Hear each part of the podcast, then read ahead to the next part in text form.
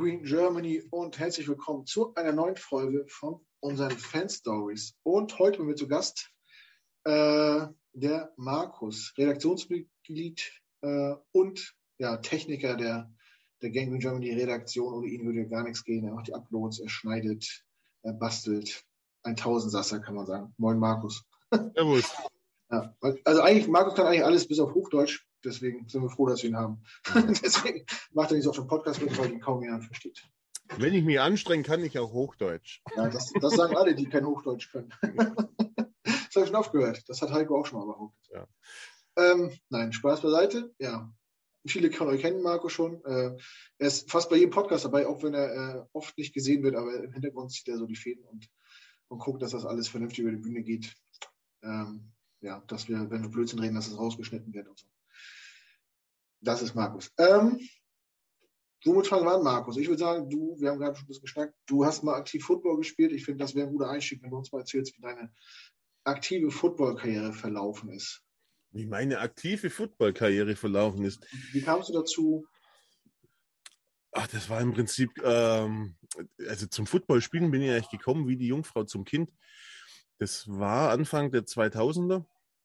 Mein Bruder hat damals, also ein Kumpel von meinem Bruder, hat mein Bruder damals eben angequatscht, der soll doch mit zum Footballspielen kommen, zu den neuen Barracudas.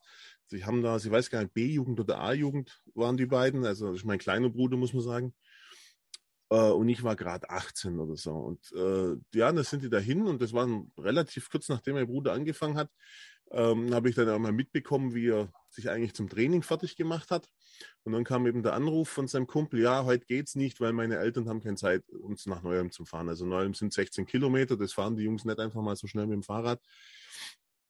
Und ich, wie gesagt, hatte da frisch meinen Führerschein. Und habe ich äh, gesagt, ja, wisst ihr was, ich habe Zeit, fahre ich euch dahin. Interessiert mich ein bisschen, schaue ich mir da das Ding an. Ja, dann habe ich die Jungs dahin gefahren und haben mich dann halt während dem Training so an den Rand gestellt, hinter den Zaun, hinter die Abgrenzung, Spielfeldabgrenzung. Und da kam so ein älterer Italiener auf mich zu, eben da von den neuen Barracudas, der Gianni Morello. Genau, das war so quasi der, ja, er hat sich selbst immer als Manager der neuen Barracudas genannt. Also er war nicht der Trainer, aber er war halt ansonsten Mädchen für alles. Also er hat das Zeug gemanagt, Zeugwart gemacht, äh, die Busse äh, ja, reserviert, solche Geschichten. Er kam auf mich zu und hat mir ange quasi, was ich da rumstehe. Und dann habe ich ihm halt erklärt, ja, ich habe hier die zwei Jungs einfach zum Training gefahren und wartet jetzt halt, dass vorbei ist. Dann hat er gesagt, ja, aber ähm, ihn wird trotzdem interessieren, warum ich hier so am Rand äh, äh da so rumstehe. Und dann habe ich so gemeint, oh, habe ich in mich so reingedacht, na, oh, keine Ahnung, ist das Training gar nicht öffentlich? Das kann ja gar nicht sein. Man muss dazu sagen, das haben die Jugend und die Aktive, alle haben sie gleichzeitig trainiert, ähm, haben sich den Platz geteilt, haben einzelne Drills gemacht und dann wieder zusammen. Und ich habe gedacht, Mensch, ist das so geheim? Dann habe ich gesagt, okay, habe ihn gefragt, ja wie, darf man hier nicht zuschauen? Ist das Training nicht öffentlich? Und dann sagte er, hier bei dem Training kann zuschauen, wer will, hat er gemeint, aber ein Typ mit meiner Statur, hat er gemeint, ich stehe definitiv auf der falschen Seite vom Zaun. Und dann habe ich gesagt, ach so, das meinte er. Gesagt, ja, nee, habe ich gesagt, ich bin jetzt schon, keine Ahnung, habe ich gesagt, ich bin jetzt schon 18, also wäre aktiv. Ich weiß nicht, definitiv zu spät, um mit so einem Sport anzufangen, habe ich gemeint. Er hat gesagt, das ist nie zu spät, um mit Football anzufangen. Und dann sind wir so ins Gespräch gekommen. Ich weiß, Training war immer Dienstag und Donnerstag. Und das war ein Dienstagstraining. Und dann hat er gesagt, weißt du was, hat er mich gefragt, was Schuhgröße, solche Geschichten. Dann haben das halt so gesagt, aber so Interesse. Ich habe noch nicht zugesagt, dass ich irgendwas mache. Er gesagt, also bring deinen Bruder morgen mal bei mir vorbei, der braucht seine Ausrüstung. Der äh, hat noch keine vernünftige Ausrüstung, dann kriegt er das alles. Also dann bin ich am nächsten Tag, Mittwoch, dann mit, mit meinem Bruder zu ihm heimgefahren nach Ulm auf den Eselsberg in so eine Wohnsiedlung. Äh, da, und er dann, sind wir mit ihm dann in seine Garage. Also der hat kein Auto besessen, hatte aber eine Garage und die Garage war voll mit Footballzeug.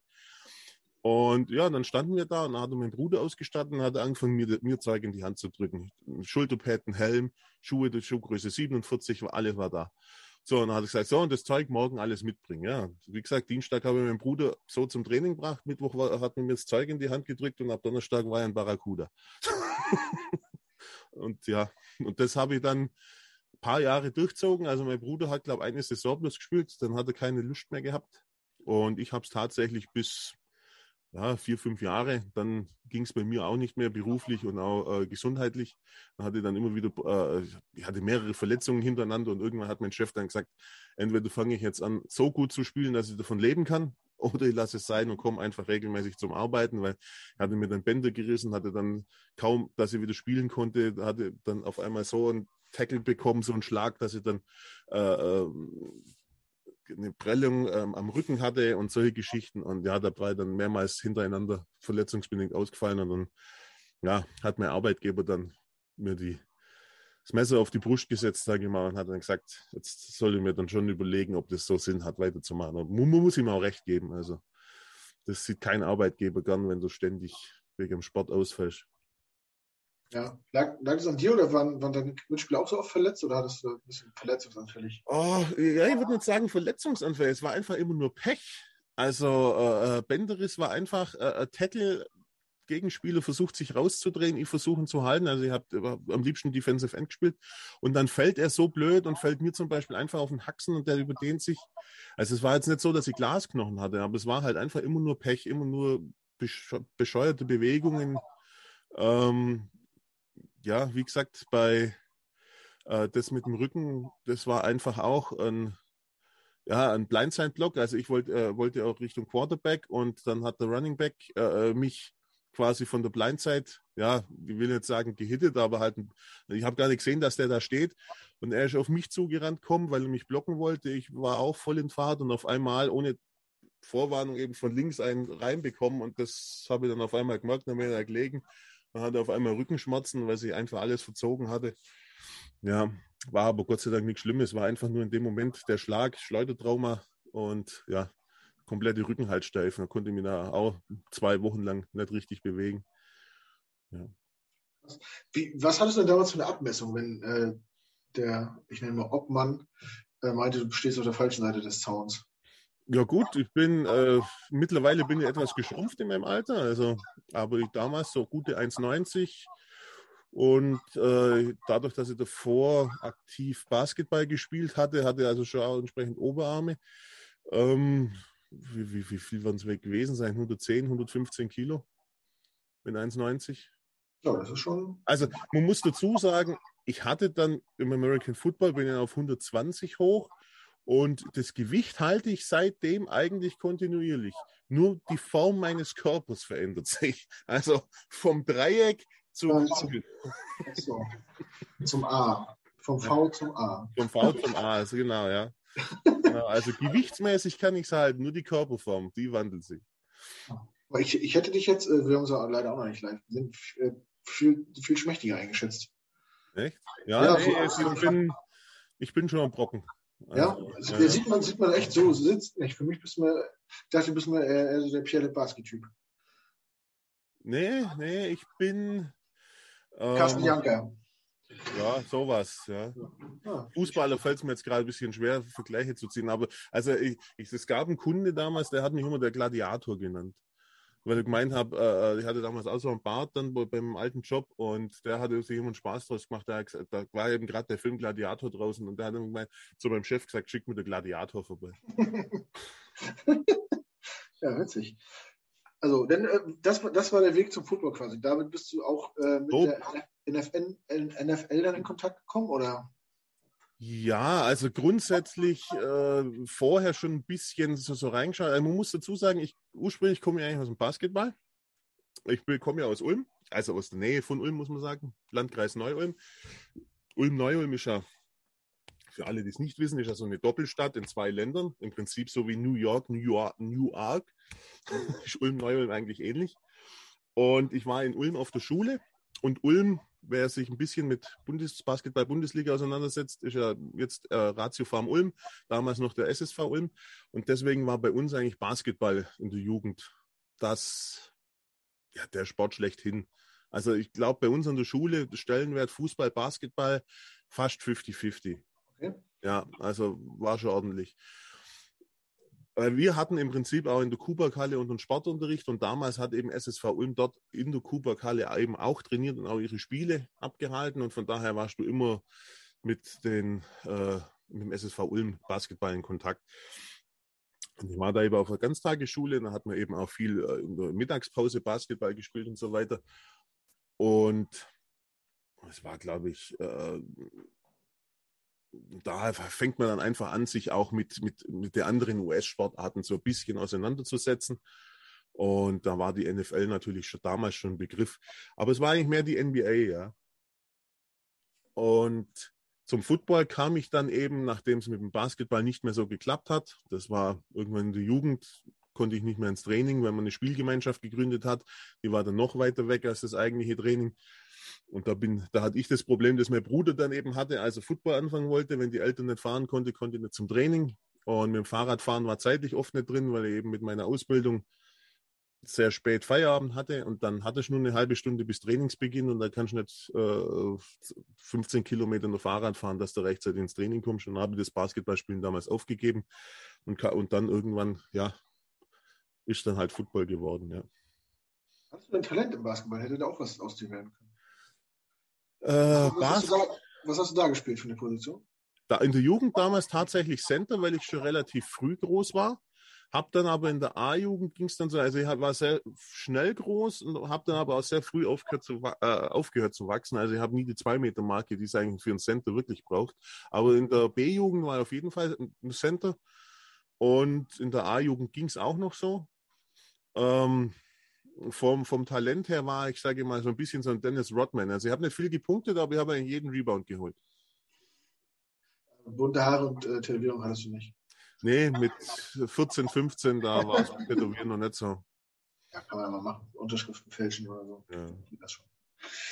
Ähm, ja, wo du gerade wo Ulm sind, das muss ich gerade noch ansprechen. Ne? Wie heißt eure Footballteam? Äh, Fußballteam? Ne, nennt man nicht die Spatzen auch? Ist es vor Ulm? Ja, klar, also die Spatzen, SSV Ulm, das damalige äh, Footballteam in Ulm, also ich habe in Neuem gespielt, das waren die Barracudas. Ja.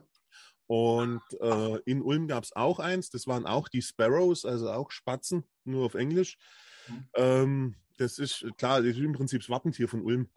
Okay. Ja, du denn auch, warst du mal so ein bisschen fußballaffin auch? Oder gar nicht?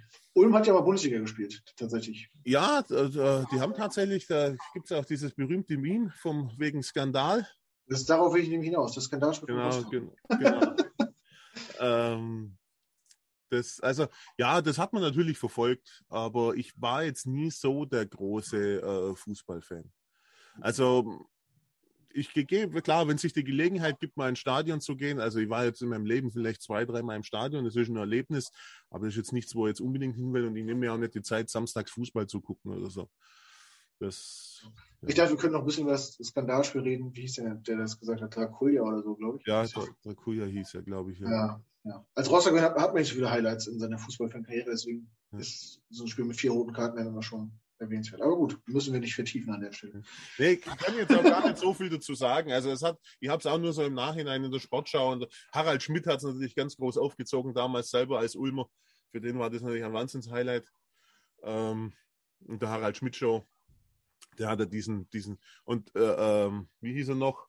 Der Stefan Raab hatte ja diesen ja. ja auf dem Button. Ja, genau. Skandal! Ja. Ja, das war auch heiß. Na gut, da können wir uns mal privat drüber unterhalten. Damit müssen wir die Football-Fans hier nicht langweilen. Mit, äh, genau. Ähm, gut, ja, Basketball, dadurch äh, für Football interessiert, dann selber Football gespielt. Ja. Wie ging es dann weiter so in deinem Fan-Dasein? Ja, gut, äh, also generell erstmal durchs Basketball kam ich im, im, Prinzip auch zu den, zumindest mal zu der Stadt New York, muss man sagen, also mit Basketball angefangen.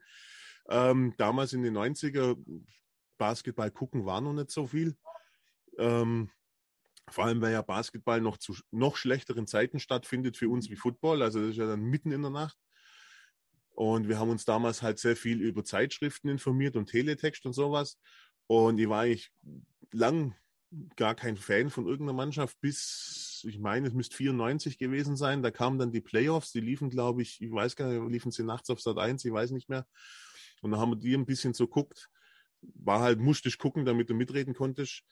Und da habe ich dann die Knicks spielen sehen. Damals mit Patrick Ewing und John Stark. Mhm. Und äh, die Knicks haben es ja dann tatsächlich bis ins Finale geschafft gegen Houston, haben dann natürlich dann am Ende verloren, also sind nicht Meister geworden, aber von dem Zeitpunkt an war ich eigentlich New York Knicks-Fan und damit eigentlich hatte ich auch ein Interesse an der Stadt New York. Nur mal so kurz, wo, wo, warum eigentlich überhaupt New York? Und als ich dann eben äh, American Football angefangen habe zu spielen und mich dann auch intensiver mit, mit der Liga befasst habe, dann ja, war es mir irgendwo auch klar, ja, es muss wieder ein New Yorker Team sein. Und ähm, ja, Anfang der 2000er lief ja im deutschen Fernsehen eine erfolgreiche amerikanische Sitcom und der Hauptdarsteller, der war ja Jets-Fan. Und das war dann der Ausschlag, dass, es, dass ich nicht Giants-Fan geworden bin, sagen wir mal so. Genau. Ja. Hat ja. Kevin James quasi den, genau.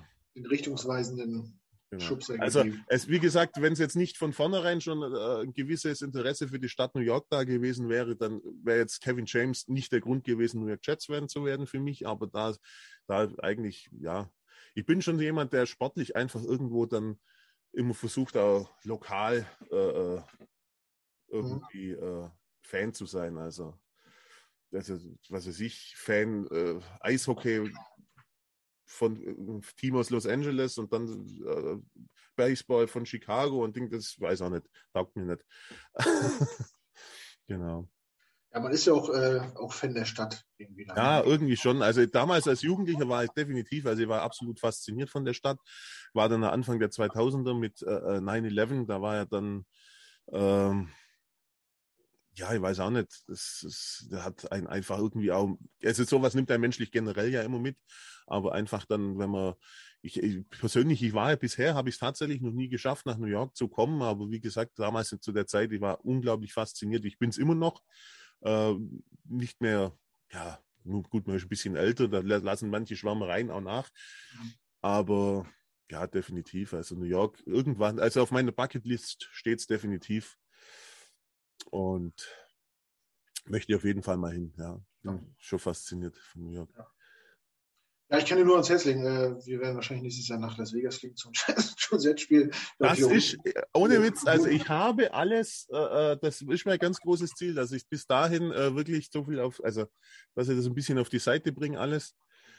Ähm, komme, was wolle, ja. Also, das ist mein großes Ziel. Ich wollte ja damals, äh, 2020 hatte ich schon vor, 2020 oder 2021? Nee, 2020 muss, ja, hatte ich es eigentlich schon vor, mit euch hinzufliegen, hatte im Prinzip auch schon ein bisschen was weggespart, aber dann kam ja Corona, dann ist alles ins Wasser gefallen. Äh, das Geld habe ich jetzt mittlerweile auch wegen anderen Sachen ausgegeben. Von daher das Sparkonto, was ich mir damals alles zur Seite gelegt habe, ist mittlerweile weg. Aber ähm, muss ja auch sonst mal was gönnen.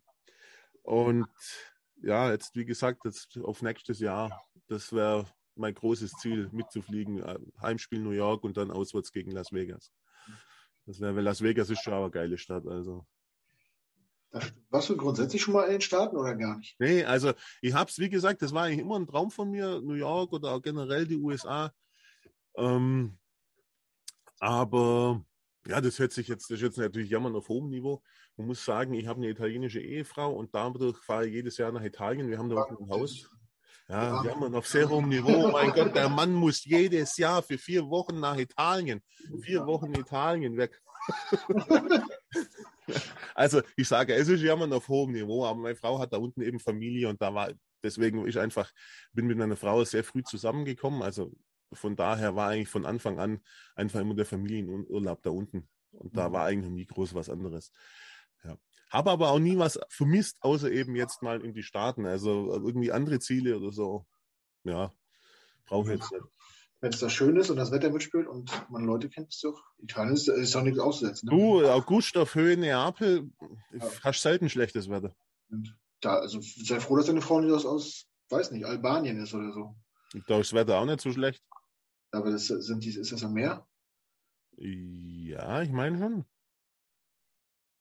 Dann meine. Albanien, jetzt, du, du fragst mir jetzt was. Aber ich meine, Albanien müsste Küste haben, ja? Der nimmt Algerien. Oder Andorra. Andorra ist nicht am Meer. Da musst du keine Familie haben, das sind nur Berge. Ne? Deswegen Italien, es geht schlimmer. Ja. Na, muss man sich mal auch vor Augen halten. Gut, wir schweifen ein bisschen ab. Ähm, ja, so bist du in Jet gegangen, drüben warst du noch nicht. Ähm, hast du denn grundsätzlich äh, ist jetzt so, so Vegas so dein Traumziel für ein Auswärtsspiel oder würdest du sagen, eigentlich wäre so Stadion XY das, wo ich mal hin will? Oder, die, oder noch eine andere Stadt abseits von New York, wo ich sage, das würde mich reizen? Also rein sportlich muss ich sagen, sind jetzt die Raiders nicht mein Wunsch, also wo ich sage, oh ja, geil, ein Spiel gegen die Raiders. Also da gibt es dann wahrscheinlich irgendwie andere Teams, wo ich sagen würde, ähm, wer würde mich mehr interessieren. Also klar, so Rival Game gegen, was weiß ich, Miami oder gegen, gegen die Patriots würde mich also rein sportlich dort mehr interessieren. Jetzt rein von der Stadt her zu sagen, ja, wir gehen da auf ein Auswärtsspiel hin, einfach um dort auch die Stadt zu sehen. Ja, Las, ist Las Vegas natürlich schon ein Top-Ziel, wobei mich da auch Denver reizen würde, weil also ich bin schon so ein Naturtyp und ich glaube, so Colorado hat schon geile Landschaft. Mhm. Ähm, und tatsächlich, ich bin ja ein Typ, der den Winter überhaupt nicht leiden kann. Also ich mag es heiß und ja, darum fühle ich mich auch in Italien wohl. Und also ich glaube gegen äh, die Cardinals, einfach mal Arizona, einfach mal die Wüste sehen. Das kann mich auch gereizt, ne? Ja, wir haben auch ein schönes Stadion, glaube ich, dann Glendale. Aber, aber Denver hat, glaube ich, noch nie einer gesagt durch die Frage. Das ist doch so, na gut, da sind die Rocky Mountains und so, ne? Ja, wenn man sowas mag. Ja, ne, also wie gesagt, das, Denver ist jetzt als Stadt, keine Ahnung. Also ich kenne Denver nicht, ähm, ob, ob die, die Stadt was hermacht kann ich jetzt nicht sagen, aber ich bin mir ziemlich sicher, dass eben in, in Colorado die Landschaft voll geil ist. Also das wäre dann eher so was, ja, man guckt sich das Spiel an und ähm, dann eben irgendwie, was wir sehen, nur so Nationalparks oder so hat es ja da einige, die besuchen. Ja. So eventuell mit Camping verbinden oder so. Also ich bin ja ein Typ, der schläft gerne im Freien. Und von daher glaube ich, Colorado schon ein geiler Bundesstaat. Das haben Gladiatoren an sich, ne, dass die gerne im Freien starten. Mhm. Hättest, du jetzt, hättest du jetzt gesagt, du willst nach Colorado, weil äh, South Park da spielt, das hätte ich noch verstanden, aber. Ja, auch. Also da muss ich, dazu muss ich ja sagen, während der Pandemie fand ich ja, fand ich ja wirklich die, äh, die Sta das Stadion von den äh, Broncos wirklich geil, weil die haben ja wirklich diese South Park-Figürchen überall in den Rängen aufgestellt. Ja, das habe ich gar nicht mitbekommen, ja? Ja, also wenn du ein Spiel von Denver angeschaut hast, war, die Stadien waren ja leer. Und ja. damit eben nicht so leer aussieht, haben die eben komplett die Stadien voll mit South Park-Figuren gemacht. Das fand ich schon geil. das war eine geile Idee, ja. cool. Ja gut, jetzt haben wir geklärt, wie du zu den Jets gekommen bist, so grob. Ähm, ab wann hast du denn angefangen, dich aktiv mit denen auseinanderzusetzen, die zu verfolgen? Seit wie lange hast du schon, hast du einen Game Pass? Ja. Ja, also was heißt aktiv angefangen? Also ich habe, wie gesagt, Anfang der 2000er angefangen zu spielen, selbst zu spielen, habe dann auch eben mich mit den Chats befasst. Das ging dann schon etwas besser als damals zu Basketballzeiten mit den Knicks, also weil da gab es nicht nur Teletext, also Anfang der 2000er hat sich ja dann auch das äh, Internet dann etwas etabliert. Man konnte zwar noch nicht äh, live gucken damit, aber äh, in Foren und so mitwirken und äh, habe mich da so ein bisschen schlau gemacht als dann meine Kinder oder meine Tochter 2005 auf die Welt kam, meine erste, ja, da ist das, das ganze Interesse so ein bisschen abgeflacht, einfach aus Zeitgründen. Und habe dann aber Premiere, ich hatte ein Premiere-Abo, da ab und zu, wenn mal ein Spiel kam, die hatten damals, als es eben noch Premiere hieß, hatten die den Sender US Sports oder irgendwie ESPN Sports irgendwie so, so ein US-Sportkanal halt. Da sind ab und zu Spiele gekommen, haben sie dann aber irgendwann eingestellt gehabt. Dann gab es eine Zeit lang gar keine Möglichkeit zu gucken. Und jetzt muss ich überlegen, war 2015, habe ich mir, glaube ich, der Game Pass geholt. 2015, 2016. Und da habe ich dann angefangen, wieder aktiv zu schauen. Da verflucht mir meine Frau heute noch dafür, dass ich sonntags um 19 Uhr dann was Besseres zu tun habe, wie Zeit mit der Familie zu verbringen. Ja. Das ist nur ein Tag die Woche. Das, und es geht auch nur drei Monate. Ja, das ist trotzdem Sonntagabend, 19 Uhr, ist halt absolutes No-Go. Aber mittlerweile, meine kleine Tochter guckt mittlerweile mit. Und jetzt sind wir schon zu zweit. Also vor allem kann, jetzt, kann, jetzt zieht das Argument nicht mehr, du soll, ich soll Zeit mit der Familie verbringen. Äh, das Tue ich ja. Wie, wie, alt, wie alt ist deine kleine Tochter? Ich zwölf. Ja, also meine sind ja äh, vier und acht mittlerweile. Ja. Äh, die gucken sonntags, die dürfen sonntags immer das erste Quarter mitgucken. Okay. Äh, aber auch nur, weil sie wissen, dass wir meistens Pizza bestellen dazu und dass es dann noch vielleicht mal einen Schluck Fanta gibt oder so oder ein paar Chips irgendwie. Dann tun sie, tun sie so, als wenn sie sich auch begeistern. Aber so, so langsam äh, steigt meine Tochter auf schon ein und hat es mit den, mit den zehn Jahren so schon verstanden, mit der gelben Linie und so. Das ist, mal gucken. nee, mein, also meine Tochter, der hat, ja, die, vor zwei Jahren hat sie angefangen, sich so ein bisschen dafür zu interessieren. Ähm, Ich weiß nach wie vor nicht, ob sie sich wirklich dafür interessiert oder ob sie bloß dem Papa gefallen will. Aber äh, also es hat schon Auswüchse. Also die hat jetzt neulich in, in, in Englisch ein Referat halten müssen über eine Sportart ihrer Wahl und hat dann eben American Football gewählt. Und war jetzt dann auch zum ersten Mal mit ihren Freundinnen alleine im Einkaufscenter einkaufen, so Shoppingtour machen, eine kleine. Und war in HM und hat sich Jets Merch gekauft. Ja, sehr vernünftig, dass man das heute schon bei HM machen kann. Ja, anscheinend, also die haben tatsächlich Jets Merch. Ja, mehr so, mehr, mehr so Schlabber-T-Shirt und so, ne? Ja, so Schlabber-T-Shirt, genau.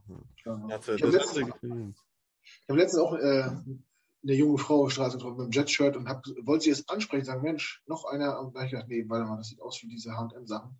Die weiß nicht, was das ist. ich habe mich nicht getraut, das wäre sonst vielleicht auch peinlich geworden. Möglich, ja. Ja. Gut. Ähm, wenn du zurückblickst so auf dein Fan-Dasein, äh, was ist für dich so der, der schwärzeste Moment, den du mit den Jets erlebt hast? Der schwärzeste Moment.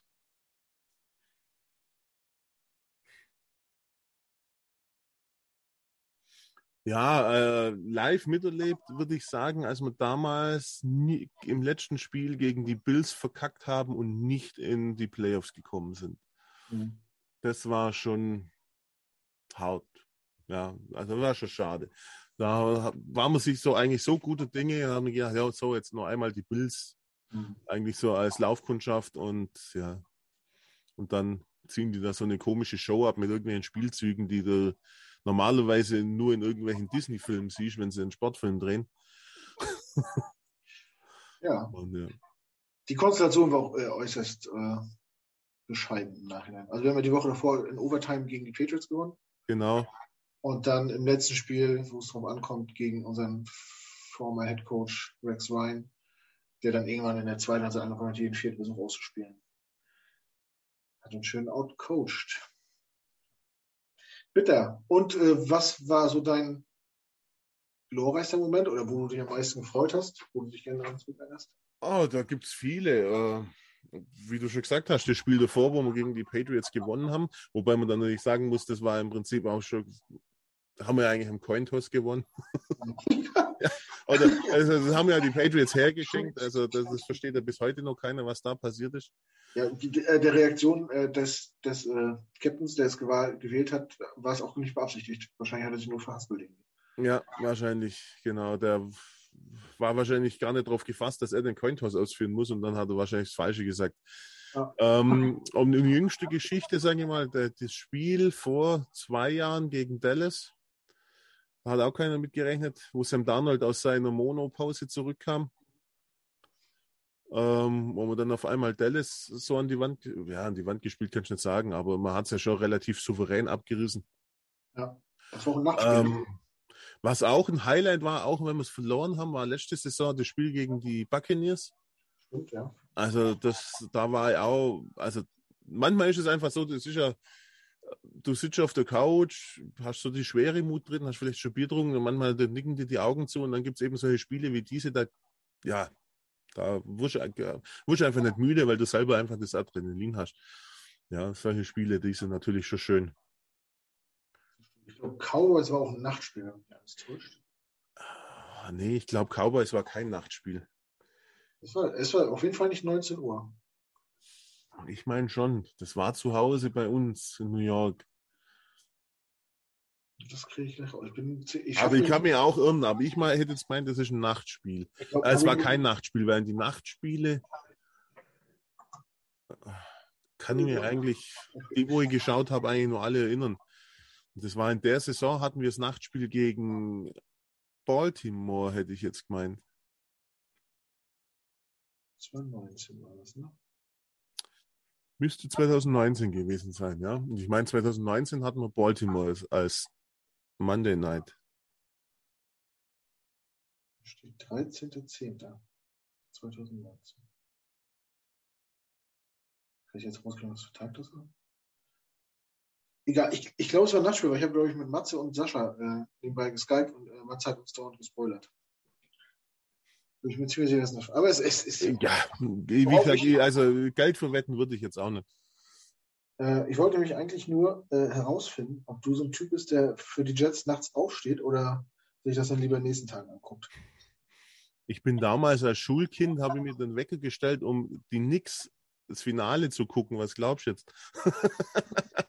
ja, nee, ich bin normalerweise, wenn ich es irgendwie mit meiner Arbeit vereinen kann, vereinbaren kann, bin ich eigentlich schon jemand, der die Nachtspiele schaut.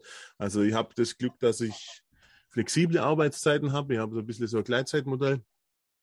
Und dann stehe ich dann einfach am nächsten Tag etwas später auf. Und normalerweise schaue ich mir die Nachtspiele schon.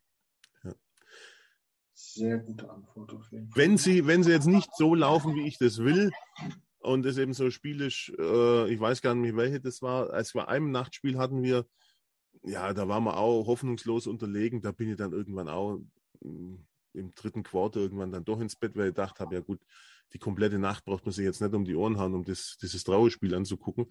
Aber wenn das Spiel dann einfach gut ist, dann ziehe ich das schon auch durch. Ja. Dann schlafe ich halt auf der Couch und schaue mir das Spiel an und dann lege ich mir nochmal eine Stunde oder zwei hin und dann gehe ich zum Arbeiten. Ja. Ähm, wie ist denn so bei dir, äh, hast du Lieblingsspieler? Also hast du einen Lieblingsspieler im aktiven Roster, im aktuellen Roster und was ist so dein, dein All-Time-Favorite Jet? Also im aktiven Roster habe ich so jetzt keinen Lieblingsspieler. Ja, ich mag einige, ich finde einige sympathisch, aber jetzt so, so absolut Fan, nein, definitiv nicht. Dafür ist der Kader meiner Meinung nach einfach zu jung, um hier zu sagen, ja, äh, nimm meine ganze Liebe. ich, meine, ich meine jetzt nicht so groupie-mäßig, dass du ohnmächtig ja. wirst, wenn du den siehst, aber ich meine so, wo du sagst, ja, den, der taugt mir schon. Ja, ne, also ich finde unseren, unseren äh, Quarterback, Zach Wilson, definitiv absolut sympathisch. Genauso Braxton Berrios, ähm, finde ich, ist ein, ist ein lockerer Typ. Ich mag Quinnen Williams eigentlich von seiner Spielweise her. Er spielt ja so ein bisschen die Position, wie ich gespielt habe. Mir, mir gefiel er auf dem College besser, als, als das jetzt eigentlich so, ja, ich habe so das Gefühl, manchmal zeigt er nicht das, was er kann, kann aber auch am, am System liegen, das er bei uns spielen muss. Ähm, ja, CJ Mosley finde ich ein absolut cooler Typ irgendwo. Enttäuscht mich allerdings auch spielerisch im, eigentlich öfters, wie dass ich sage, ja, jetzt war mal wieder eine geile Aktion. Ähm, ja, das sind so die üblichen Verdächtigen auf jeden Fall, ja. Äh, Alltime Favorite, muss ich sagen, ist mittlerweile ähm, Curtis Martin bei mir. Ähm, und hat jetzt eigentlich gar nicht so viel mit seinen sportlichen Leistungen zu tun, obwohl man ähm, ganz klar sagen muss, dass die ja überragend sind. Also der Mann ist nicht ohne Grund in der Hall of Fame. Aber ich finde Curtis Martin einfach als äh, Mensch einfach ein super Typ. Und äh, wenn man sich ein bisschen mit ihm einfach auseinandersetzt, wie gesagt, ich kannte Curtis Martin, die Person, also den Spieler, den kannte ich schon länger, aber jetzt erst seitdem ich mich jetzt auch intensiver jetzt aufgrund der Gangrene Germany und so mit den Chats befasst, habe ich mir auch mal so ein, so ein, so ein YouTube-Video angeguckt. Da gibt es einen Film über seine Geschichte, also wo er ein bisschen so von seiner Geschichte erzählt, wie er eigentlich zum Football gekommen ist, wie seine Kindheit verlaufen ist. Und da muss ich einfach sagen, eigentlich ist das ein, ja, Typ, den man sich definitiv als Vorbild nehmen kann. Also ja. ähm, ist das, äh, ist das diese Doku, wo, wo immer so ein Graffiti-Spur noch äh, mit ist irgendwie im Hintergrund? Ja, da, genau, da zeichnet einer dieses eine Bild da und er erzählt da seine Geschichte, genau. Das glaube ich äh, sogar von NFL produziert, dieses hier. Genau. One Football und, Live oder so. Ja. Ja und da erzählt er eben die Geschichte. Und man muss einfach überlegen, wenn man jetzt mal so gerade sich andere junge Footballspieler anschaut, die dann irgendwelchen Bockmist bauen und man denkt sich, Mensch, wieso versaut ihr euch sowas? Jetzt habt ihr eben an äh, ne, diesen Vertrag, ihr hättet eigentlich fürs Leben ausgesorgt, wenn ihr wissen würdet, was ihr tut und dann ja, macht ihr so einen Scheißdreck nebenher, irgendeine so Gang-Scheiße ohne zu, und äh, versaut euch das alles. Und wenn man dann sagt, ja, die schwere Kindheit und alles, wenn man dann aber hört, was Curtis Martin eigentlich für Probleme hatte, mit einem alkoholsüchtigen Vater, auch im Gangmilieu aufgewachsen und äh, als er dann die Kohle hatte, ähm, ja, packt er seinen Vater, steckt ihn in den Zug und guckt, dass er sich mit seiner Mutter versöhnt, ähm, weil er einfach der Meinung ist, dass jeder Mensch äh, ja, auf jeden Fall die Chance verdient, äh, sein Leben besser zu machen. Und da sieht man einfach, dass es eigentlich so keine Ausrede ist, zu sagen, ich hatte eine schlechte Kindheit. Mhm. Ja. Das stimmt. Ja, wer es nicht kennt, guck mal, im, im Network gibt es das, glaube ich, auch.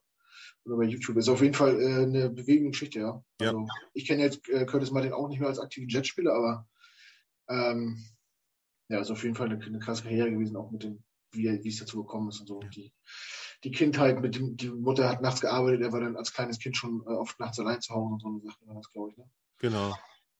Sehr bewegend auf jeden Fall. Ähm, ja, wie war es denn für dich so als Jet-Fan in Deutschland? Hast, musst, oder wie ist es zur Zeit? Musst du, musst, du, musst du dir viel Scherze anhören oder bist du eigentlich in Ruhe gelassen? Ähm, ja, ich muss mir eigentlich gar nicht so viele Scherze anhören, weil in meinem Umkreis gibt es zwar einige Football-Interessierte.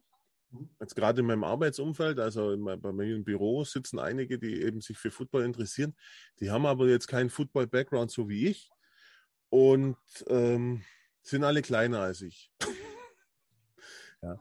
Nee, also es, äh, äh, es gibt manchmal, äh, also ich musste mir noch nie irgendwie so einen blöden Spruch anhören von wegen, ja, wie scheiße die Chats oder alles sind, weil, äh, wie gesagt, die Leute, die in meinem Umfeld sind, die wissen, dass ich eben den Football-Background habe und ich glaube, die trauen sich gar nicht irgendwie da jetzt äh, meinen zu müssen, dass sie mehr über Football wissen würden wie ich, wobei ich gar nicht viel über Football weiß.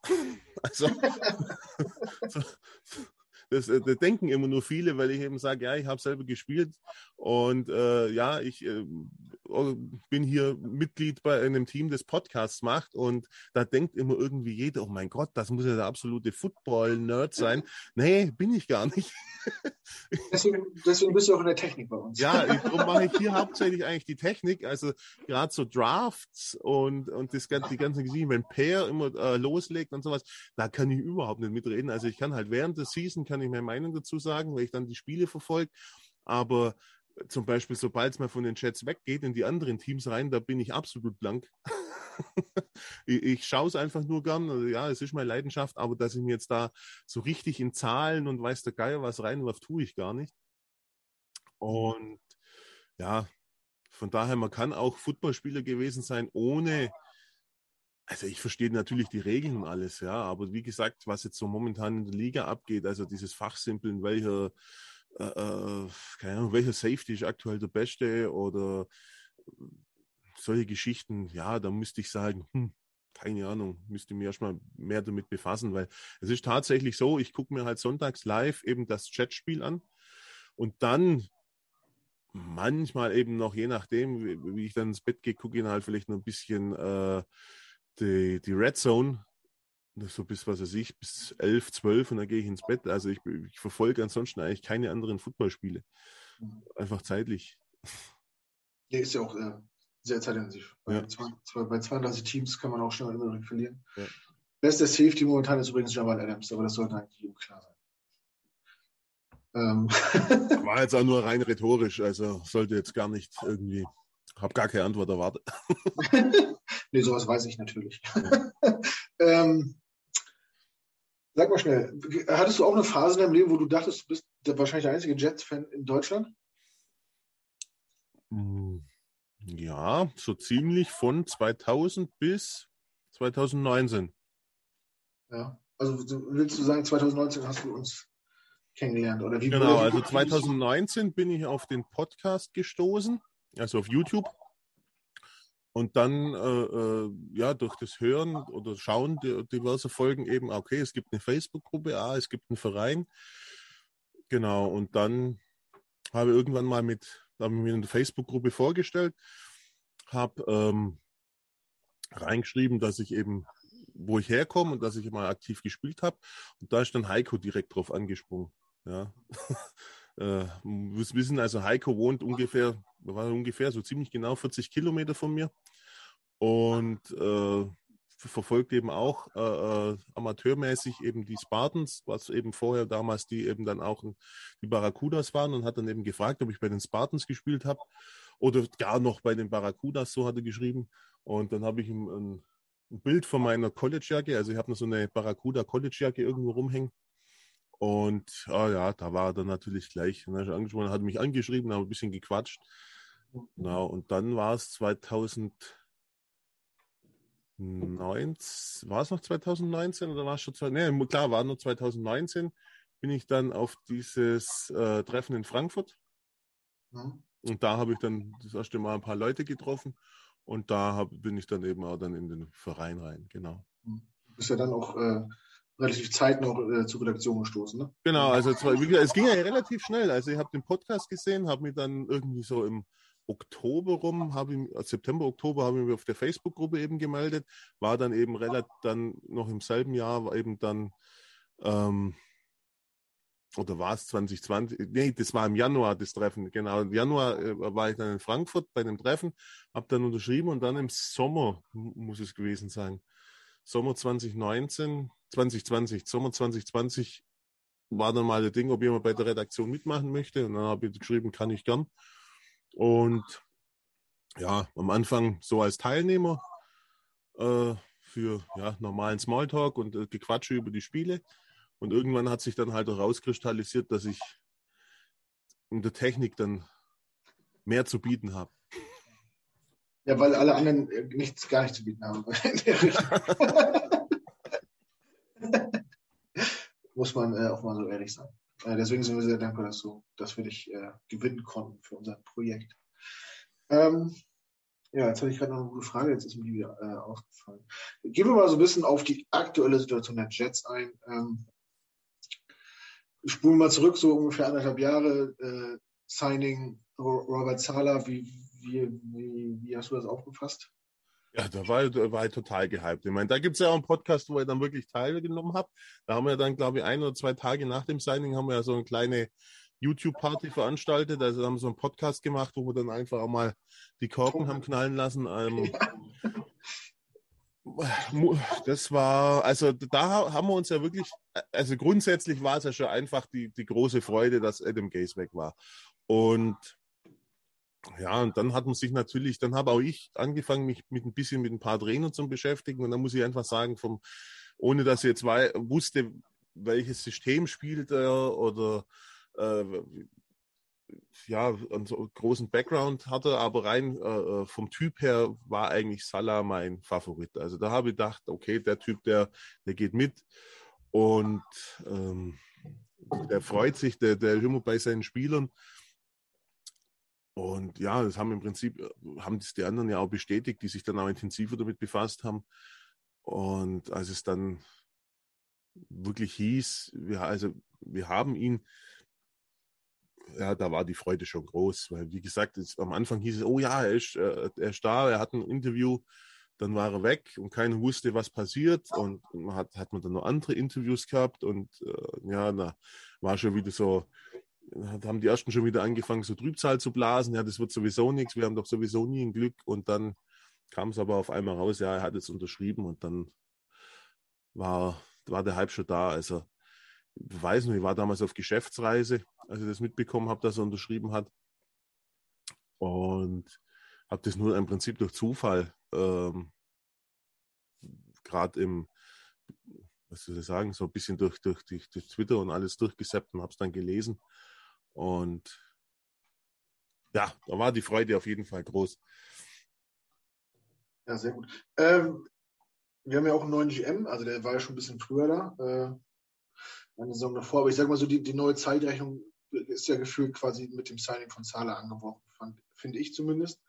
Äh, auch da darf man, finde ich, Douglas erst bewerten. Wie ist denn so dein Resümee jetzt nach einem Jahr äh, mit dem Duo Douglas-Zahler? Äh, wie hat dir die letzte Saison gefallen? Wie haben dir die, die Draft und die Offseason gefallen? Wie, wie, wie guckst du in die Zukunft? Ähm, also ich muss, sie haben mich jetzt nicht positiv überrascht, aber auch nicht negativ. Also ich muss sagen, ich war eigentlich relativ, am Ende war ich eigentlich zufrieden mit dem, was da war. Im Gesamten betrachtet, ich fand es jetzt nicht äh, äh, so, dass man sagen musste, oh, das hat keine Zukunft. Ja, also man muss der ganzen Geschichte einfach noch Zeit geben, ähm, der Kombination. Ähm, Salah, neuer Quarterback, Zach Wilson ähm, und auch dem, äh, ich finde einfach auch, es macht keinen Sinn, immer Head Coach und General Manager immer so im Wechsel äh, auszutauschen. Also ich finde, äh, man muss dem, dem Gespann einfach jetzt Zeit geben, weil es war, hieß ja immer, okay, jetzt haben wir Adam Gaze und äh, Joe Douglas und dann war Adam Gaze weg und jetzt, wenn es nicht so gut lief, ja, jetzt wird schon diskutiert wird an der Personalie Joe Douglas.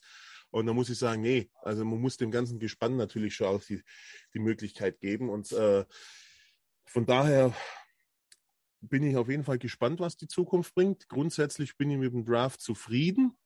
Wobei Heiko mich mittlerweile, also während dem Draft war ich auch noch nicht so, aber mittlerweile muss ich sagen, hat Heiko mich schon eher so Richtung zu den Leuten, die, ja, ich finde, uh, Running Back doesn't matter, hört sich hart an, aber ich kann die Argumentation jetzt schon auch ein bisschen nachvollziehen, einfach, dass uh, das Run-Game nicht mehr den so hohen, in der aktuellen Liga nicht mehr den Stellenwert hat, wie es noch vor ein paar Jahren war. Das mag im Fantasy Football komplett anders ausschauen, da geht nichts über Running Backs, aber in der wirklichen NFL ist es tatsächlich so, dass diese Position, glaube ich, von manchen Leuten tatsächlich überbewertet wird. Darum hätte man, ob man jetzt wirklich in Runde 2 Hall hätte nehmen müssen.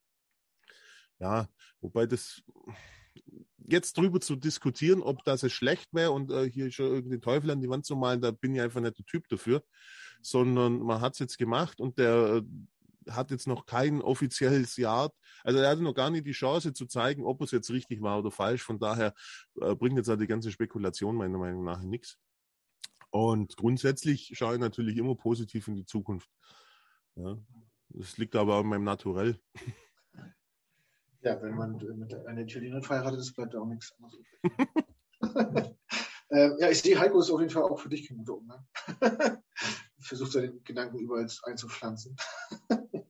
ja, gut. Ja, Running Backs ja, haben wahrscheinlich nicht mehr den Stellwert wie in den 80er, 90er Jahren. Ja. Ähm, aber ein Running Back ist ja heute auch mehr als nur jemand, der den Ball läuft. Ne? Also zumindest der, die modernen Running Backs und ich glaube, da sind wir jetzt. Ja, ich glaube, dass das auch vielleicht so ein bisschen die Zukunft sein könnte, dass im Prinzip äh, der Running Back mehr so zu einer Art äh, ja, Schweizer Taschenmesser ähm, mutiert. Jetzt äh, nicht so wie, äh, wie, wie, bei den ähm, Saints, dass man auf einmal zwei Quarterbacks hat, aber dass ein, ein Running Back, also neben einem normalen Laufspiel eben dann auch einfach mehr als Passempfänger eingesetzt wird. Ich mhm. glaube, das äh, kann in Zukunft, wird das wahrscheinlich schon öfter sein und dass da dann einfach mehr die, die schnelleren Running Backs äh, gefragt sind, die dann eher schon von der Statur Richtung Tight End äh, oder Wide Receiver gehen und nicht mehr so die ganz harten Brocken, diese, oder beziehungsweise es gab ja einige Running Backs, die von der Statur ja eher klein waren Mhm. Äh, aber dafür einfach durch die Mitte durch. Also da war jeder Tackle zu hoch angesetzt bei denen. Ich denke, das wird es nicht mehr so oft geben, aber als Passempfänger, denke ich, wird, werden Running Backs in Zukunft wahrscheinlich. Aber ich denke, das ist so eine Transformation. Du brauchst ja die Spielerauswahl vom College. Also du kannst uns einfach sagen, wir machen das jetzt einfach so. Du brauchst ja das, das Spielermaterial auch. Und ich glaube, dass da einfach auch die Colleges das sehen müssen, dass es eben da hingeht und die müssen dann natürlich auch diese Spieler erstmal ausbilden, sodass da dann auch entsprechend Spielerpool da ist, dass dann äh, die NFL-Teams da einfach auch draus schöpfen können. Ja. Wir hatten letztes Jahr schon Glück mit Carter, äh, der auch eine gute Rookie-Saison hatte und auch im Passspiel gut äh, eingebunden war und, und, immer die extra Yards gegangen ist und so. Ja, ich denke mal, wenn, äh, wenn unser Second Round Running Back ähnlich äh, überzeugen kann und ja, die stehen auf einmal äh, beide neben dem Quarterback, äh, wenn das Spiel losgeht. Das kann schon auch so eine Defense-Kopfschmerzen machen. Ich glaube, ja, ja, also ich, ich, war auch kein Freund von dem Pick und ich denke, man hätte diese Positional Value, wie Heiko es ja mal nennt, da ist ja auch was dran. Running Backs sind immer einfach äh, ersetzbar und wir hätten ja noch, noch andere Baustellen an der Stelle zu bedienen eigentlich, aber am Ende vertraue ich den Leuten, die ihr Leben lang noch nichts anderes gemacht haben, außer sich mit Football zu beschäftigen. Und so schaut's aus, ja ich habe mir das so schön geredet und gesagt, gut, jetzt geht es darum zu gucken, ob Zach Wilson äh, der Mann für die Zukunft ist. Deswegen gib ihm alles, was du kannst an Waffen, dass er sich entfalten kann oder dass du ihm Running Back mäßig auch mal äh, Last von den Schultern nimmst. Wir werden sehen, was da rumkommt. Das ist natürlich, äh, kann man natürlich kritisch sehen, habe ich auch, auch kein Problem mit. Heiko ist ja auch sehr konsequent in seiner Meinung. Ja, man kann ja auch eine Meinung haben, um Himmels Willen.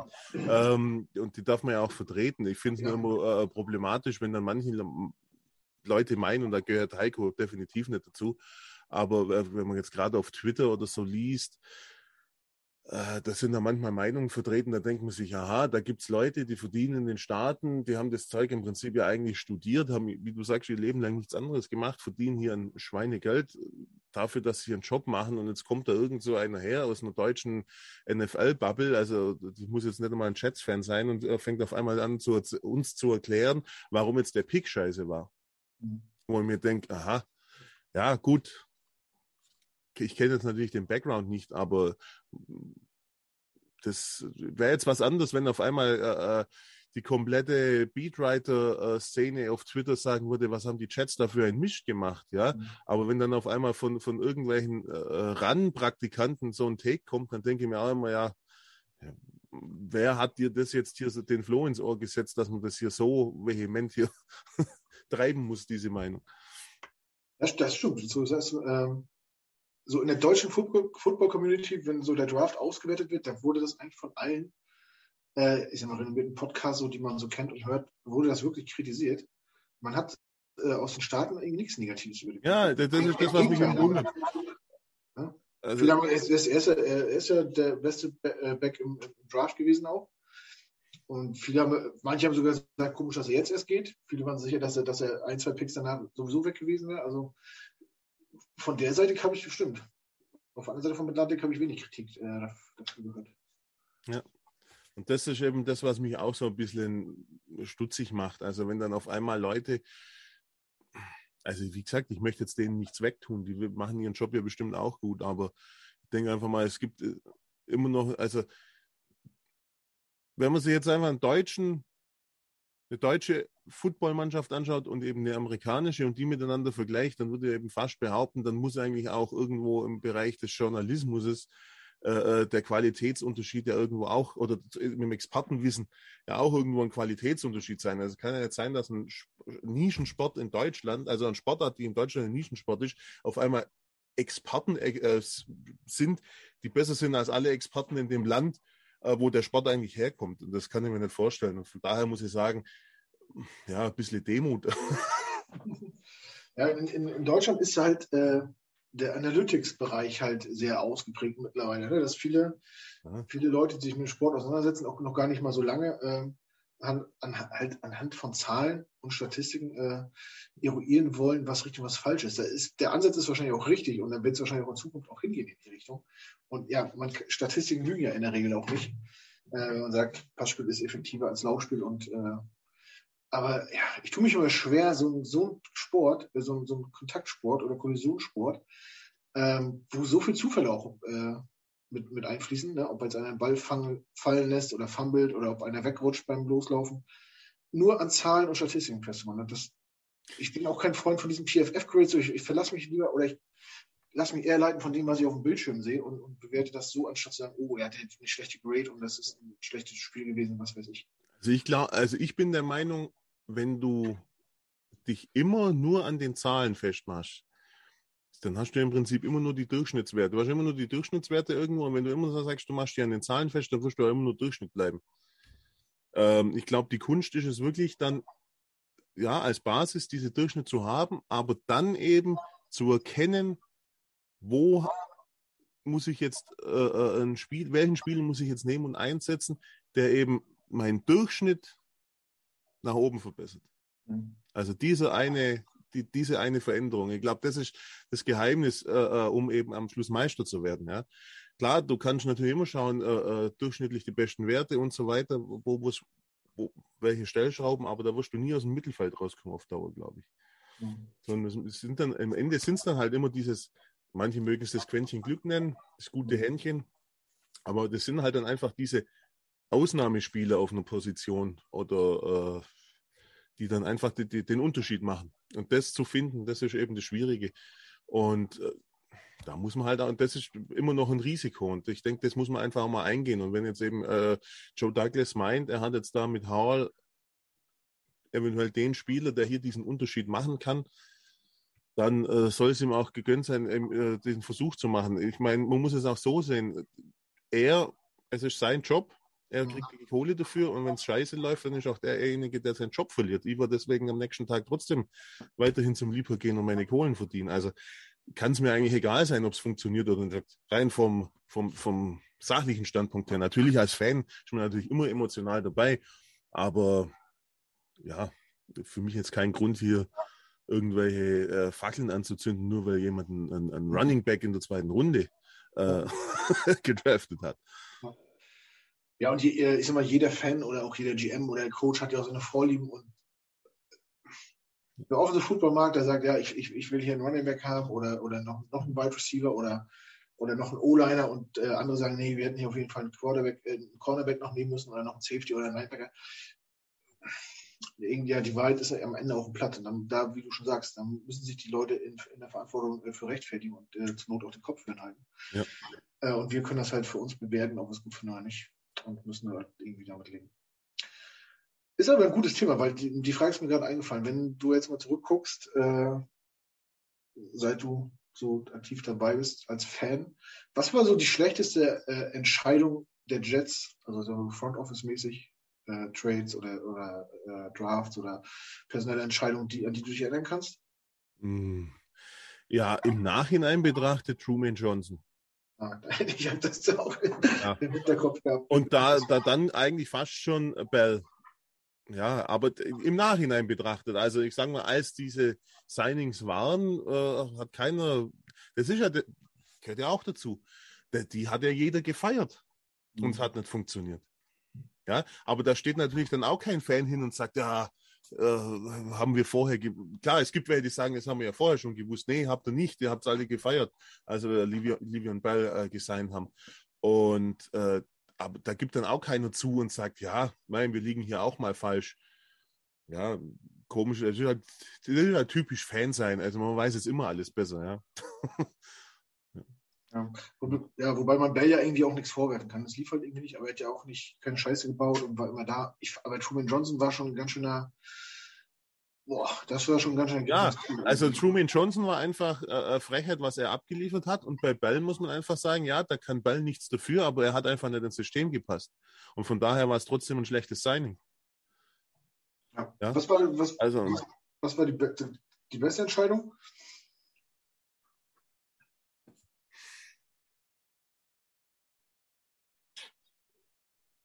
Beste Entscheidung.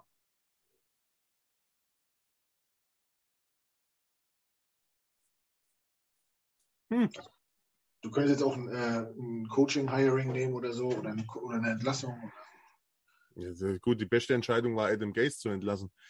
Von daher, aber ansonsten, also wie gesagt, am aktuellen Kader möchte ich, ich finde, es gibt viele gute Entscheidungen, aber es wäre jetzt nichts, wo ich jetzt sagen würde, okay, da setze jetzt meine Unterschrift drunter, das war jetzt die beste Entscheidung äh, der letzten, was weiß ich, wie viele Jahre, weil die haben meiner Meinung nach eben noch nicht geliefert. Es ist Potenzial da, aber um unseren Präsidenten Heiko Bayer zu zitieren, äh, Talent ja, ist wie ein Penis, muss halt auch hart werden. Ähm, und von daher äh, äh würde ich jetzt fast sagen, gibt es für mich aktuell kein Signing, wo ich sage, ja, das ist jetzt hier in den letzten fünf Jahren das Signing, äh, das uns jetzt irgendwie hier in die, die, der, äh, die, ja, den Weg in, die, in die, Playoffs gebracht hat oder so. Das wird sich erst noch zeigen müssen alles. Ja. Wie, äh, wie fandest du damals die Entlassung von Todd Bowles? Bist du da, du auch konform oder hättest du ihm noch Zeit gegeben? Mochtest du ihn so als Coach? Ja, wobei ich sagen muss, da habe ich jetzt die, die, die Chats noch nie.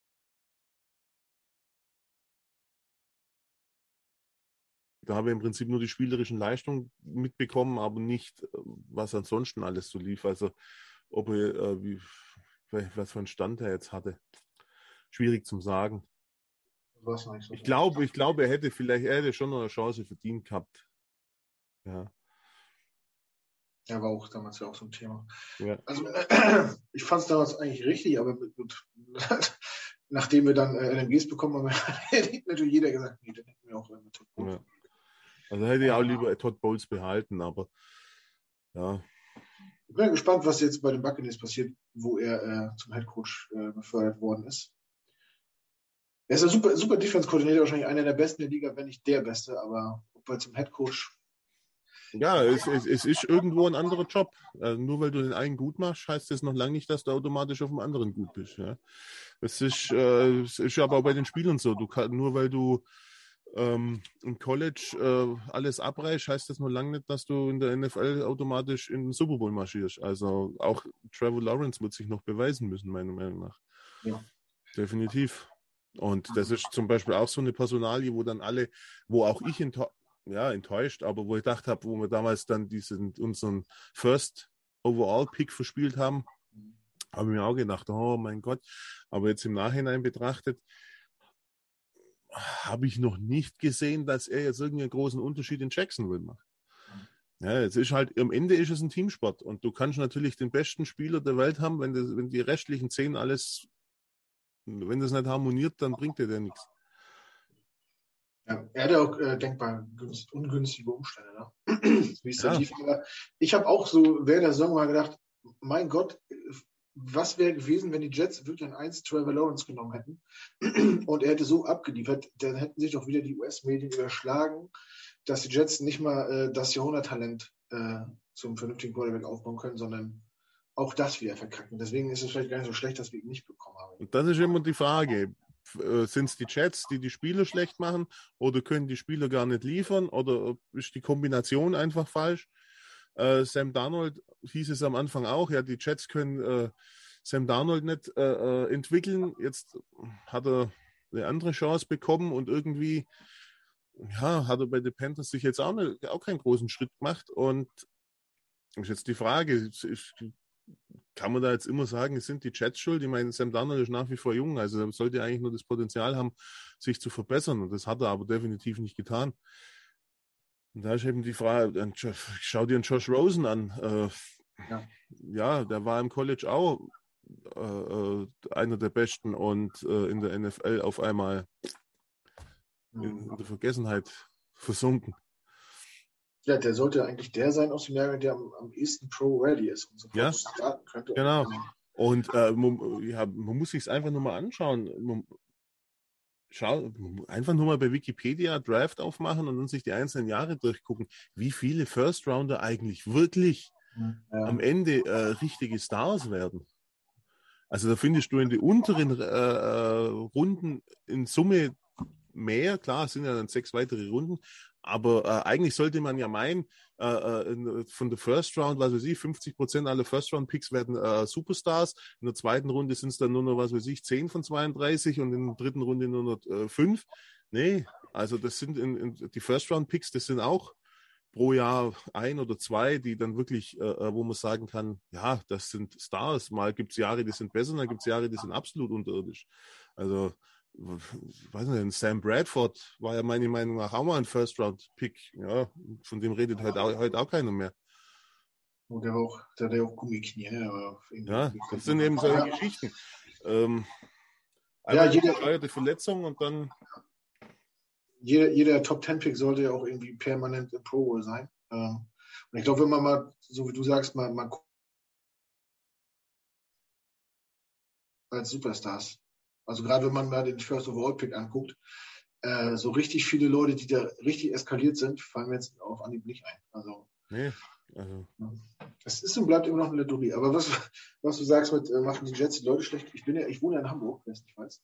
Ich deswegen gucke ich auch manchmal, äh, muss ich manchmal HSV gucken.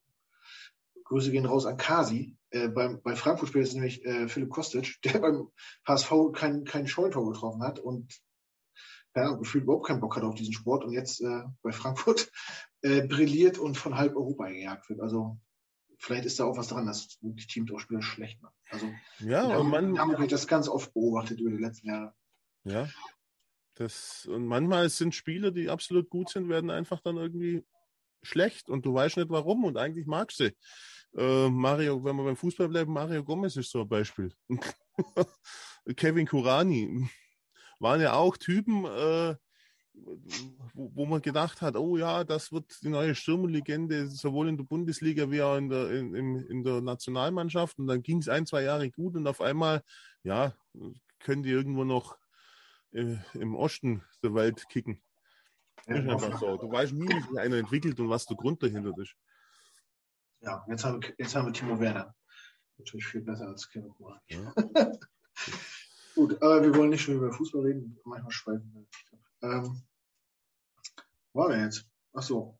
Was erwartest du denn von der neuen Saison? Hast du mal so grob in den Raum geschossen, so, so einen Rekord, so der dir vorschlägt? Ähm, ja, ich würde sagen, so, so, so irgendwo im Bereich 50-50, einen ausgeglichenen. Ähm, ich glaube, äh, äh, Playoffs werden, ich glaube, Playoffs sind definitiv möglich. Es wird aber schwer. Also ich sehe, jetzt, wenn wir jetzt einfach nur mal unsere äh, Division nehmen, die Bills ganz klar vorne. Mhm. Sehe und dann wird es aber ehrlich gesagt sehr eng beieinander. Also ich würde jetzt fast schon sagen, auf zwei die Dolphins und drei und vier könnte ich, weiß ich gar nicht, wie man entscheiden soll. Aber es könnte auch komplett anders sein. Also ich glaube, äh, äh, hinter den Bills ist alles möglich. Mhm. Von daher glaube ich eben mit etwas Glück oder dem entsprechenden Talent oder auch mal, mal die richtige Entscheidung zum richtigen Zeitpunkt können auch äh, äh Playoffs drin sein jetzt. Ja. Das ist sehr gewagt, aber. Ich sage, es könnte sein. Ja. Ich sage nie, ich, ich wette kein Geld drauf. Wie gesagt, das kann auch ganz anders sein. Ja. Äh, was ich mir auf jeden Fall wünsche, sind äh, diese ja, viel zitierten bedeutungsvollen Spiele im Dezember. Mhm. Einfach zu sagen, ja, wir spielen noch mit. Und wenn es dann am äh, ja, an Weihnachten heißt, oh Mensch, jetzt sind wir raus, dann war es halt so, aber ist okay. Ähm, was ich nicht will, ist, dass die Saison im September startet und im Oktober eigentlich schon wieder vorbei ist. Das, da habe ich keinen Bock drauf. Wobei äh, erwarte ich jetzt auch nicht. Also ähm, wir haben wahrscheinlich einen schweren Start. Also auf jeden Fall gegen die Ravens wird hart. Wobei äh, Spiel Nummer eins ist immer so eine Wundertüte. Du weißt nie, wie kommen die Mannschaften zurück aus ihrer äh, äh, ja, ich nenne es mal Sommerpause, wobei bei dem äh, American Football kannst du nicht von einer Sommerpause reden. Ähm, und du weißt, bei Spiel 2 bei den Browns, muss ich ganz ehrlich sagen, da kann Stand heute alles drin sein. Ich meine, die haben jetzt Baker Mayfield, haben sie getradet. Die haben einen Sean Watson, von dem ich mir nicht mal sicher bin, ob der überhaupt spielen darf an dem Tag. Wahrscheinlich nicht. Ich hoffe nicht. Ja, also du weißt gar nicht, wen die da jetzt äh, auflaufen lassen und was, was, was von denen zu erwarten ist. Und ich sage mal, wenn jetzt äh, die Browns keinen namhaften Quarterback haben, dann sind es halt am Ende halt ja immer noch die Browns. Also die sind jetzt ja auch keine Mannschaft, die in der Vergangenheit dafür bekannt war, dass sie als äh, ja, arg viel gerissen hat. Also die, denen traue ich auch in so einer Situation mit dem, was sie da jetzt einfach haben, diese Sean Watson-Geschichte, denen traue ich auch wieder den kompletten Absturz zurück, wo sie eben vor fünf Jahren noch waren, äh, wo sie dann fast äh, eine Losing Season hinlegen. Also was heißt Losing Season? Eine äh, Imperfect Season, also mit null Siegen. Das kann bei denen schnell wieder passieren, wenn du mich fragst. Also ich wünsche es natürlich keinem Team. Und ich finde die Browns an sich eigentlich auch sympathisch, zumindest vor der Deshaun Watson-Geschichte fand ich sie sympathisch irgendwie, weil ich einfach auch so ein Fan von Underdogs bin. Aber denen traue ich auch wieder zu, dass das, was sie sich da auf, auf, ja, erarbeitet haben, dass sie mit der ganzen Geschichte das alles wieder zusammen, zusammenbricht. Und, aber ansonsten, ja, haben wir halt einen schweren Start auf jeden Fall. Und da kann schon sein, dass man was 0-4 in die Saison startet und dann darf man halt, das ist halt immer schwierig. Theoretisch ist es, ist es noch möglich, aber es ist halt einfach grundsätzlich schwieriger, 0-4 aufzuholen, als 4-0 zu halten. Ja. Oder was heißt 4-0 zu halten halt. Äh, äh, da die, das Momentum mitzunehmen aus vier Siegen ist einfacher wie eben vier Niederlagen, auch wenn es Übergegner sind. Ist halt eine Moralgeschichte. Jacoby Brissett ist übrigens der, wäre der Starter der Browns, wenn Watson hoffentlich nicht spielen kann. Und das sage ich nicht, weil ich äh, nicht will, dass nicht die besten Spieler spielen, sondern äh, das ist eine andere Geschichte. Ähm, ja, ich, ich glaube, das wissen wir alle, warum. Ja. Also ja, die Browns haben viel Sympathie, glaube ich, verspielt. Und ähm,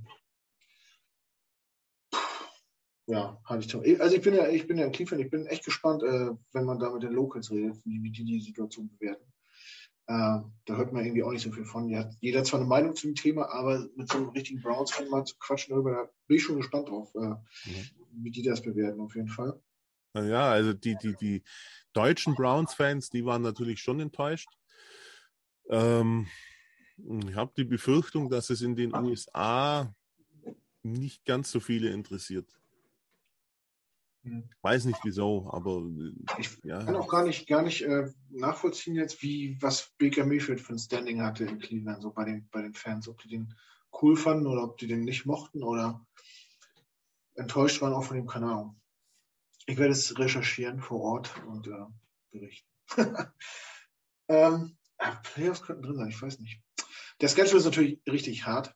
Also, das, klar sind ein paar Spiele drin, die man eigentlich gewinnen muss. So Jacksonville oder, weiß nicht, Chicago vielleicht und so Geschichten. Aber ansonsten ist das schon richtig tough. Und wenn man äh, positiv aus der Saison rausgehen will, muss man, glaube ich, in der Division mindestens drei Spiele gewinnen. Also ich glaube, gegen die Bills werden wir, werden wir im Beispiel nichts holen und dann musst du entweder zweimal die äh, Dolphins oder zweimal die Patriots schlagen. Um zu sagen, dass es eine positive Saison war. Aber Wobei man auch sagen muss, also die letzten Jahre betrachtet, haben die Jets auch immer Spiele gewonnen, wo wir im Vorfeld gesagt haben, da holen wir überhaupt nichts. Ja, absolut, ja. Also äh, das war, wir haben gegen die Bengals gewonnen letzte Saison. Wir mhm. haben damals die Cowboys geschlagen, haben wir ja vorher schon drüber gesprochen. Wir haben letztes Jahr wir haben, wir haben letztes Jahr die Bengals geschlagen, die waren im Super Bowl und wir haben die Titans geschlagen. Äh, ja. das, best, das beste Team der EFC. Ja. Und äh, welche Spiele haben wir denn noch gewonnen? Wir haben dann, ja, äh, gegen, äh, nee, ich meine, äh, Spiele, wo wir gesagt haben, da so. ist nichts zu holen. Wir haben dann in der Saison davor haben wir gegen die Rams gewonnen. Die Rams, genau. Die Seahawks auch geschlagen. Haben wir die Seahawks geschlagen? Aber schon kurz vor Schluss haben wir doch äh, die Rams und die Seahawks irgendwie. Ja, stimmt. stimmt. Äh, wir haben äh, äh, da davor in der Saison war dann eben diese Saison, wo wir die, die, die Cowboys geschlagen haben, wo mhm. kein Mensch damit gerechnet hat. Also für eine Überraschung sind die Chats schon immer gut. Also das kann schon, ja.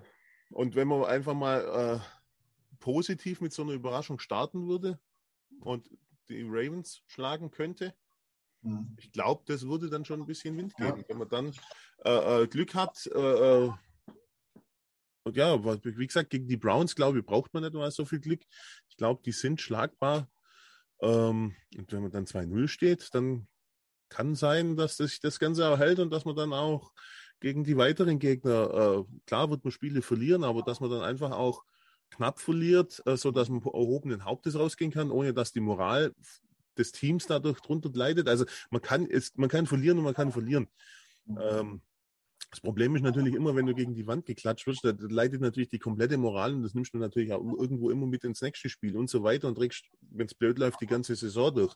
Und da ist dann eben mal so ein, ja, wenn du einfach mal so ein Winning, so ein Momentum hast und das mitnehmen kannst für ein paar Spiele. Ja, das nimmt dir auch keiner, wenn du dann, was weiß ich, äh, 28 zu 26 verlierst mal. Denn äh, ja, dann hat man halt mal so verloren. Ich meine, das ist die härteste Liga der Welt. Mhm. Da kann man das schon, kann man auch mal verlieren. Ja. Ja, wichtig wäre für mich persönlich, wenn, dass man halt konkurrenzfähig ist, ne? dass man genau. nicht, du sagst, nicht, nicht vorgeführt wird, dass man immer in, in Schlagdistanz ist und auch immer das Gefühl hat, das Spiel noch gewinnen zu können. Und wenn man das durch die Saison durchziehen kann, äh, größtenteils, und dann halt auch nur vier oder fünf Spiele gewinnt, dann wäre es für mich auch okay. Also man muss eine Entwicklung, eine Entwicklung muss zu sehen sein. Ne? Teambuilding-mäßig und auch äh, individuell bei, bei den Spielern und so. Und dann kann ich auch mit einer Losing Season, mit einer vier oder fünf Siegesaison gut leben, wenn man competitive war, Amerikaner sagt. Gut, haben wir Football abgehakt, würde ich sagen. Aktuelle Situation, Aussicht, wo kommt man her? Äh, jetzt weiß ich von dir, dass du auch so ein verrückter Kartensammler bist und so Zeug. Ja. Lass uns, lass uns da doch mal ein bisschen teilhaben, wie, wie, wie bist du denn da infiziert worden? Äh, und wie lange machst du das schon? Und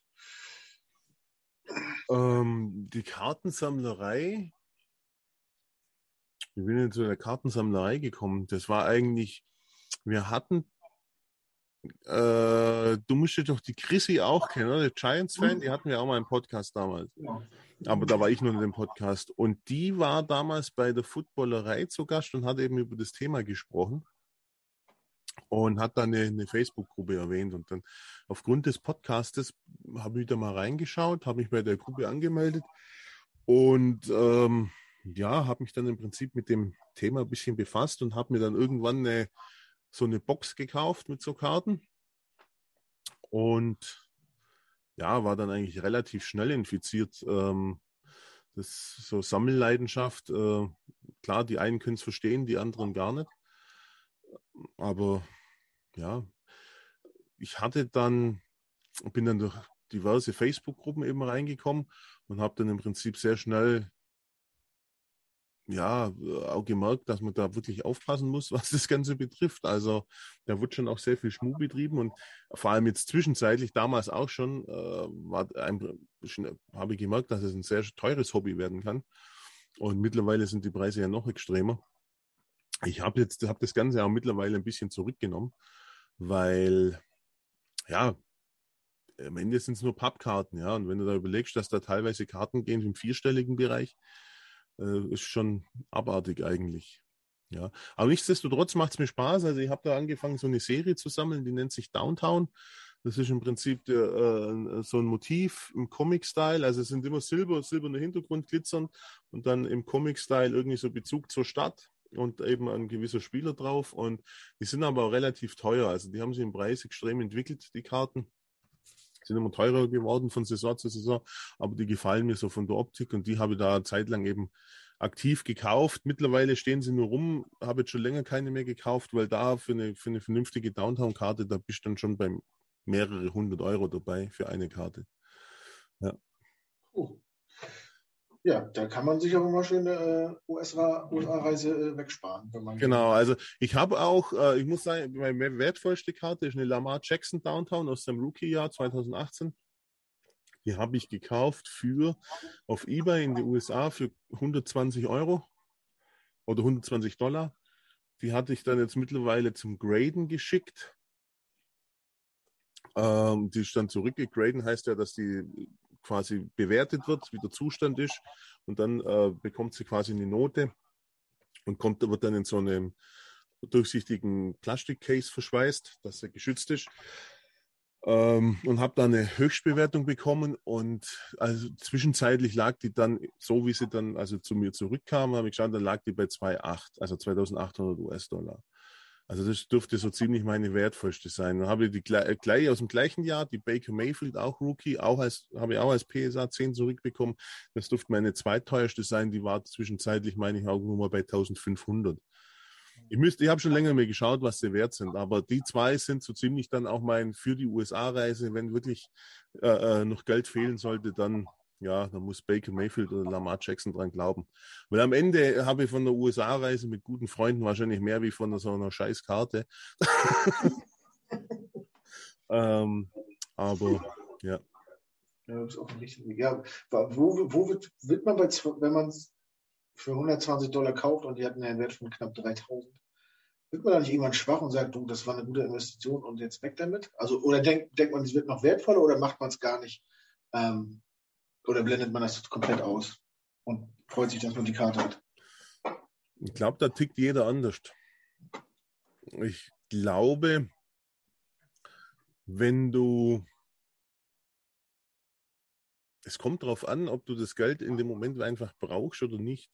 Also klar, wer kann kein Geld brauchen, aber es geht einfach darum, ich äh, äh habe ich hab das Hobby ja auch immer so betrieben, ich hatte einfach ein festes Limit. Das heißt, das war Geld, das habe ich mir bewusst jeden Monat auf die Seite, nur dafür. Und wenn das weg war, dann war es weg. So, mhm. und dann gab es nicht mehr. Ähm, das war im Prinzip so wie andere, keine Ahnung, ja, jeden Tag äh, äh nach dem Arbeiten noch fünf Bier irgendwo in einer Kneipe trinken, bevor sie heimgehen. Da kommt ja auch eine gewisse Geldsumme zusammen. Und da habe ich mir gesagt, das kann ich mir einfach gönnen. Da habe ich mir einfach meine ja, es waren nicht einmal viel, 100 Euro im Monat, habe ich gesagt, nehme ich dafür her für das Hobby. Und ich habe ja dann noch anderweitig durch irgendwelche Karten, die mir jetzt nicht gefallen haben, äh, aber dann durch den Weiterverkauf und Tauschen und hin und her, habe ich ja trotzdem noch zusätzlich Gewinne, kleine Gewinne generiert, sodass ich dann schon so 200 Euro im Monat immer zur Verfügung hatte dafür. Mal mehr, mal weniger. Mhm. Und dadurch, dass ich keine Not dadurch hatte,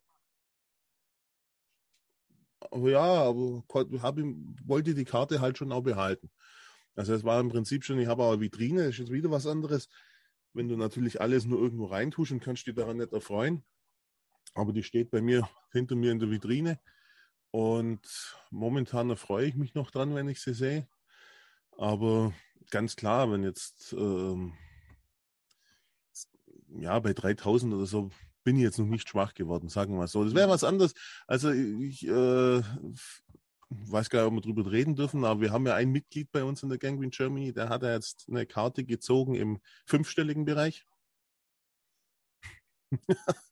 Weiß ich nichts von. Äh, Weiß ich nichts von, diese Story erzähle ich nachher, aber ja, genau. er hat eben an so einem Break mitgemacht, wo eben so eine äh, vor Kamera so eine Box geöffnet wird und er hatte die Jacksonville Jaguars und hat dann eine Trevor Lawrence One of One. Das heißt, diese Karte gibt es nur einmal auf der Welt mit Unterschrift drauf und einem äh, Fetzen vom Trikot und diese Unterschrift also nicht nur auf dem Sticker, sondern wirklich auf der Karte, weil das muss man auch wissen, es gibt viele Karten mit Unterschrift, aber wenn man genau hinschaut, sieht man, dass der Spieler einfach einen Bogen mit durchsichtigen Aufklebern unterschrieben hat und ja. diese Aufkleber nur auf die Karten geklebt werden und diese Karte, die der eben gezogen hat, die, da ist eben der Spieler direkt auf der Karte unterschrieben und diese 20.000 sind jetzt auch nur reine Spekulation, aber da hat jeder gesagt, äh, biete die in den USA für 20.000 an ähm, und die wirst du wahrscheinlich kriegen. Und da hätte ich wahrscheinlich gesagt, ja, 20.000 kann auch ich jetzt äh, gut gebrauchen. Ja, also da könnte man dann schon überlegen, hm, mit 20.000 könnte man dann schon eine Investition und keine Ahnung. Wahrscheinlich stellt sich doch da dann die Frage auch für so einen Sammler, äh, warte ich jetzt und er wird Tom Brady 2, dann ist die wahrscheinlich 200.000 wert. Oder er spielt noch so eine Saison, dann ist vielleicht noch 200 wert. Ja, ich glaube, wenn er noch so eine Saison spielt, auf 200 wird sie nicht fallen. Ja, wenn er allerdings in der nächsten Saison so eine eingeschenkt bekommt, dass er sich die Hüfte bricht, ja. dann kann sein, die ist nur 200 wert. Du willst in, in deinem Fall die Baker Mayfield-Karte, die hat ja wahrscheinlich ihren höchsten Punkt schon erreicht und wird jetzt wahrscheinlich nicht mehr so wertvoll sein, wie sie mal war, oder? Ja, möglich. Ärgert man sich da. Ja. äh, nee, was heißt Ärger? Nee. Hm, nee, ich würde nicht sagen, dass ich mich ärgere. Wie gesagt, ich habe Geld ausgegeben, das ich ansonsten auch für was anderes ausgegeben habe. Ich glaube, das ist das Wichtige. Und wenn dann der Wert weg ist, dann habe ich nichts verloren. Ja? Mhm. Ähm, klar denkt man sich am Ende irgendwo, oh, ist das scheiße. Das ist, ich sag mal so, das ist wie wenn du bei Wer wird Millionär die 1 Million Euro Frage verkackst und was weiß ich, auf 16.000 runterfällst. Klar ärgerst dich, aber du hast nichts verloren. Ähm, es ist was anderes, wenn du 5.000 Euro in Aktien investierst und die nachher nichts mehr wert sind. Da ärgerst dich mehr. Ja, und das muss man einfach, das, das, das Gemüt braucht man, glaube ich. Ich glaube, wenn man anfangen würde, sich über sowas zu ärgern, dann kannst du das Hobby nicht, weil dann wirst du ungeduldig. Es ist ein mhm. Investitionsgeschäft. Also man, man darf es, also man muss es als Hobby betreiben. Oder in Deutschland tun wir es als Hobby. Also in den USA ist es was ganz anderes. Also da wird das betrieben wie Aktienhandel, ja, dieses mhm. Kartengeschäft. Und, aber du brauchst schon ein bisschen so die Mentalität wie eben so ein Aktionär. Auch wenn es für dich nur ein Hobby ist. Du darfst da einfach nicht hinterherweinen, weil sonst hat es keinen Sinn. Weil das ist dann ähm, im Prinzip ja wie so eine Art Glücksspiel. Und wenn du dann Verluste hast, dann willst du diese Verluste ausgleichen, dann kriegst du noch mehr Verluste und das darfst du einfach nicht machen. Und da diese psychische Stabilität brauchst, du, glaube ich, selbst heutzutage, wenn der Karten. Aber ist es, ist es dann sinnvoller, äh, bei Breaks mitzumachen oder sich, so, oder sich so Päckchen zu kaufen oder ist es sinnvoller, äh, gezielt sich Karten auszusuchen und zu gucken, ob man die irgendwo kaufen kann? Gezielt kaufen. Ja. Also du wirst in einem Break äh, nie die, die, die, die, diese Chance haben, dort diese äh, äh Karten zu kriegen. Also vom, vom wenn ich jetzt überlege, es gibt, es ist immer schwierig zu sagen, welche, von welcher Serie wir reden. Es gibt ja von Panini mehrere Serien wenn jetzt so ein Break bei so die eine Serie heißt Donruss, weil die ursprüngliche Hersteller hieß mal Donruss und Panini hat ihn aufgekauft und hat dann die Serie so weitergeführt unter dem Namen. Äh, da wirst du, wenn du die Chats nimmst, immer eine Chats-Karte kriegen, weil da sind so viele Karten drin, da kriegst du auch eine Karte. Also du gehst definitiv nicht leer aus. Nur, ja, das ist dann halt eine, die hat 10 Cent wert unter Umständen. Und dann gibt es wieder Serien, Flawless zum Beispiel, das sind einen kompletten Koffer, also das ist dann keine Box, das ist wirklich so ein kleines Alu-Köfferchen, wo du kriegst. Der, der, kostet der Koffer halt dann schon äh, 600, äh, manchmal sogar noch mehr, 1000 Euro. Und wenn du da einen Break mitmachst, da weißt du ja nicht mal, ob du eine Karte bekommst, weil da sind nur vier Karten drin. Und du kaufst ja nur einen, äh, einen Spot von 32 Teams, ein von 32. Das heißt, äh, da gehen unter Umständen ja, Minimum äh, 28 leer aus. Ja. Minimum, manchmal sogar mehr, weil dann vielleicht sogar äh, von einem Team zwei Karten drin sind. Der hat dann also, und die sind dann aber wiederum unter Umständen gar nicht das Wert, das, was den Wert dieses, dieser kompletten Box widerspiegelt. Also von daher, wenn du sammeln willst, auf gezielten Spieler bei eBay schauen, Angebote durchforsten, gucken, wo die guten vergleichen und einfach mal zuschlagen. Und äh, die, wo das Ganze als Invest betreiben, machen das sowieso, nur so. Und diese ganze Break-Geschichte, alles, das ist einfach nur just for fun. Ja. Das ist wie wenn du dir, was weiß ich, an, im Kiosk für äh, einen Rubbel loskaufst oder solche Geschichten. Ja.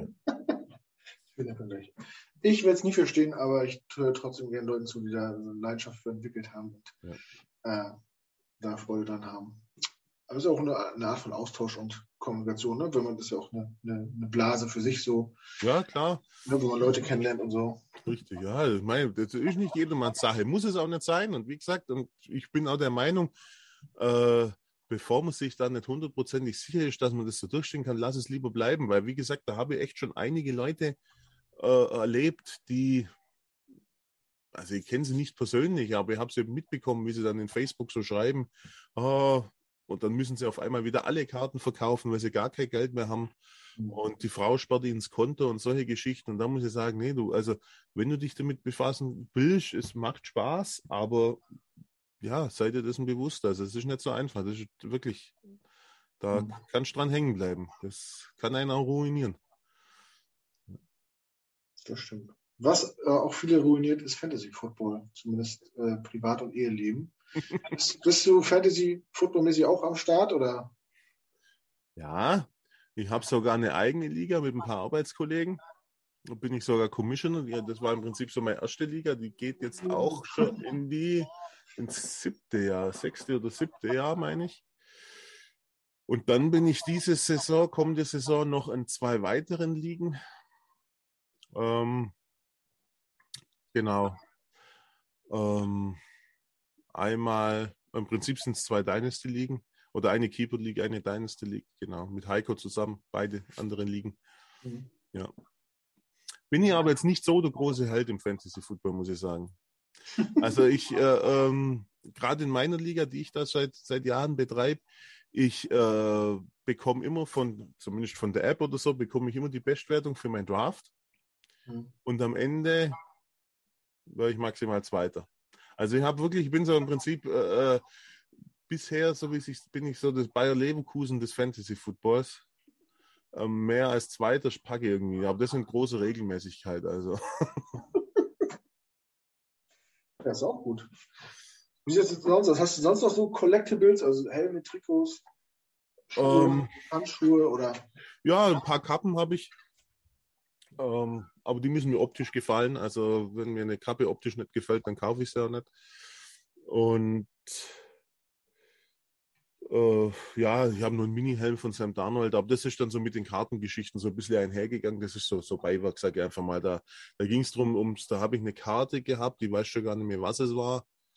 Und die hatte dann auch so einen Wert, so um die 100, 90, 100 Euro. Und da hat mir einer gesagt, ja, er hat jetzt keine Karte, aber er könnte mir hier so einen Sam Darnold Mini-Helm anbieten, unterschrieben. Und habe ich damals getauscht und jetzt will ihn auch keiner mehr. Jetzt steht er halt da. Ja. Aber äh, da zum Beispiel, was sowas betrifft, so Trikots und Helme und das Ganze, also da bin ich jetzt beim Sammeln auch mehr so auf dem Trichter, dass ich mir nur noch äh, Sachen zulege von, von, von ja, ehemaligen Chatspielern. Also dieses äh, Geld investieren in, in, in Karten von Sam Darnold und dann versuchst du das nur hinterher und das. Du, oder, oder ich war ja Jamal Adams. Was ich, was ich Geld, ich habe Jamal, ich hatte einen sogenannten Jamal Adams Rainbow.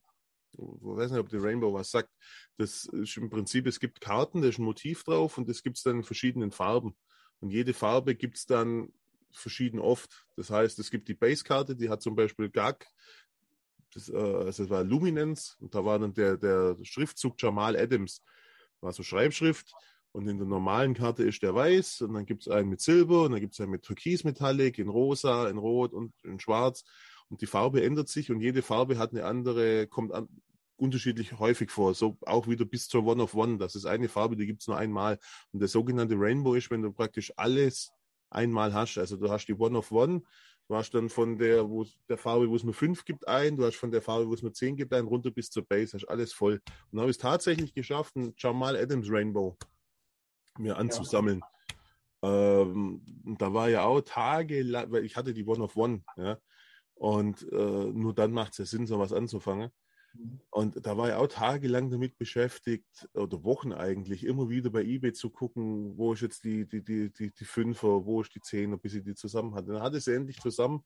Frage mich nicht, wie viel Geld ich dafür ausgeben habe. Also schau ein bisschen. War jetzt kein so teures, also ich habe mich jetzt nicht verschuldet deswegen, aber ich sag mal, zwei, äh, ein paar Kasten Bier wären schon auch gewesen. Und kaum hatte ich ihn zusammen, war weg. Und nicht einmal mit einem guten Abgang. Ja, und dann hatte, das, hatte diese Rainbow eigentlich auch gar keinen emotionalen Wert mehr oder so.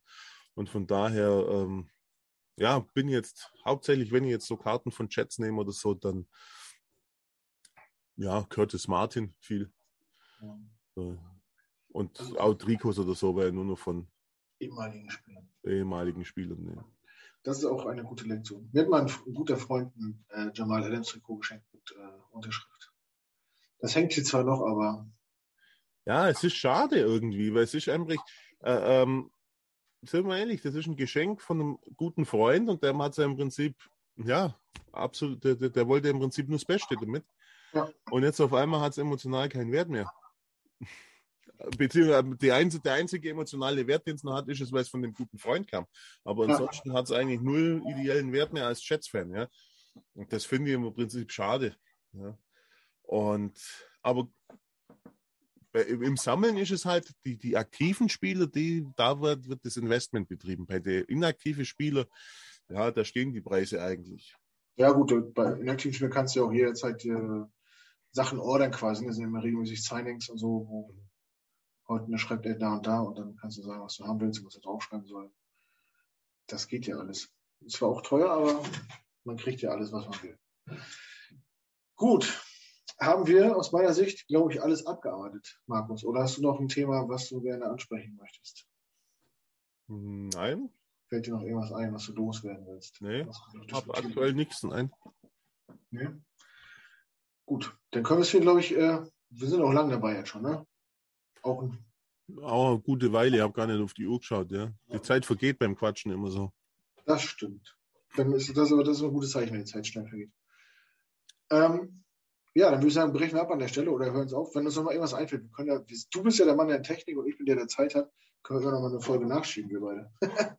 wir können ja noch mal aufnehmen und ich schneide es rein, sodass keinem auffällt. Ah, oder so, ja, mal gucken, wie lange das hier, der, wie lange das hier noch in der Konserve liegt, bis es ausgestrahlt wird. Ja, ist, äh, schauen wir mal. Der 13. Juli heute, 23 Uhr mittlerweile. Gut, ja, dann äh, bedanke ich mich bei dir, dass du Zeit hattest. Ähm, hat mir auf jeden Fall Spaß gemacht, war sehr interessant, äh, mal zu hören, was du so betrieben hast in deinem grünen Leben bis jetzt. ähm, ja, bedanke mich natürlich auch bei allen, die sich das angesehen haben, beziehungsweise zugehört haben. Ähm, wünsche euch noch einen schönen Tag. Hoffe, ihr, hattet, ihr wart gut unterhalten, hattet Spaß. Bitte folgt uns auf den sozialen Kanälen, wenn ihr es noch nicht macht. Äh, tut nicht weh, kostet kein Geld und hilft uns ein bisschen mehr Reichweite zu generieren. Ähm, gerne kommentiert das auch, wenn ihr möchtet. Kritisiert uns oder habt Kritik oder habt Verbesserungsvorschläge. Wir sind für alles offen. Ähm, ja, Markus, vielen Dank nochmal. Äh, bleibt alle gesund, vertragt euch, freut euch auf die neue Saison. Es sind noch heute zwei Monate. Ähm, ja, morgen zwei Monaten ist äh, äh, Kickoff hier, ne? Spiel. Mhm. Oder ja, morgen ist Donnerstag, genau. Na egal, es, es, es geht auf jeden Fall los und die Zeit des Wartens ist dann bald vorbei. Und ja, jetzt habe ich schon viel zu viel gelabert, ob ich Tschüss sagen wollte. Also, mach's gut, bleibt gesund, wir hören uns, Jet up und bis bald. Ja. Jet up.